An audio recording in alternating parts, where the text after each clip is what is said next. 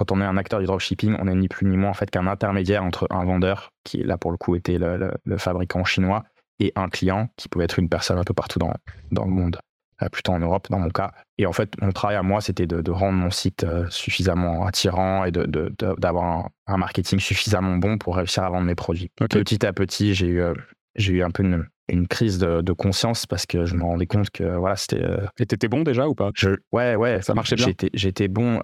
Ça marchait. Euh, là, voilà de là je, je roulais pas sur l'or, hein, clairement pas en, faisant ça, mais ça ça fonctionnait quoi. Euh, et si tu veux, c'est à cette période-là où j'ai commencé à habiter en Espagne, donc j'étais aussi dans un pays où le niveau de vie est, moins élevé, donc c'est plus facile aussi de, vivre avec des plus petits revenus. Mais voilà, je me suis rendu compte progressivement que bah, c'était, c'était clairement pas aligné avec mes valeurs, tu vois. Au fil du temps, je me suis aussi plus euh, rendu compte de mes, de mes valeurs, quelles sont mes valeurs, etc. Donc, euh, moi, j'ai souvent suivi un peu, le, encore une fois, les autres, et puis euh, parfois la pas du gain aussi en se disant, bon, bah voilà, en gros, si, si je gagne de l'argent, je vais être heureux, alors que, alors que non.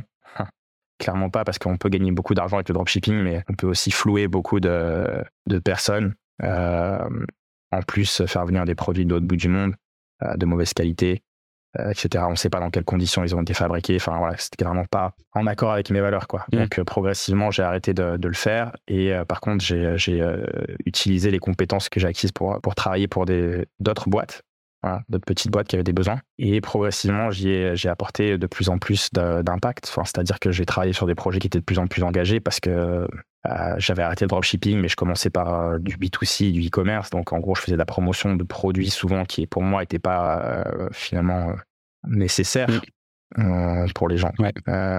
voilà. Donc, là aussi, je me disais, mais attends, t'es sûr de, que les gens ont vraiment besoin de ça, quoi? Parce que, en fait, on cherche, quand on fait du gros hacking, du marketing, on cherche des moyens de vendre souvent à des gens des, des choses dont ils n'ont pas besoin.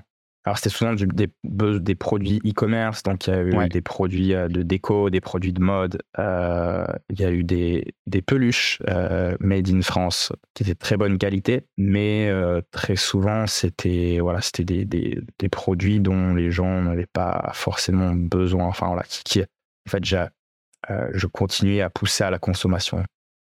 On va dire. Et progressivement, du coup, j'avais, j'étais un peu moins à l'aise en fait avec le fait de vendre des, des produits physiques. J'ai, préféré basculer sur euh, des produits plus euh, euh serviciels, orientés B2B, mmh.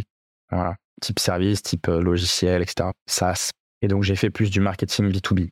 Voilà. Et c'est comme ça que aujourd'hui je fais exclusivement du, du, du, marketing B2B, mais progressivement aussi, même en fait au, au fur et à mesure de, de, de, de mon que j'ai fait évoluer mon positionnement et mes, et mes compétences, euh, j'ai aussi travaillé sur des, des, projets qui, avaient, qui étaient plus liés à des sujets euh, pour répondre à, à, des problématiques en termes d'écologie ou en termes social, mmh. etc.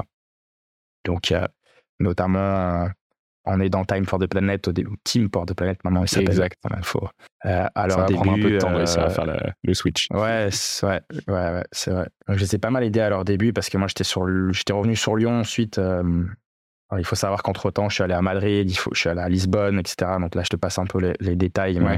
Mais, euh, mais, j'étais revenu sur Lyon. Il y, a, ce super projet qui, démarre, la Team for the Planet. Et euh, donc, moi, je rencontre les, les cofondateurs et, euh, et, du coup, je leur, ai filé, je leur ai filé un coup de main au début pour se lancer. Et là, je me suis dit, mais c'est vraiment trop bien de bosser sur des projets comme ça. Là, je me sens aligné avec, avec qui je suis.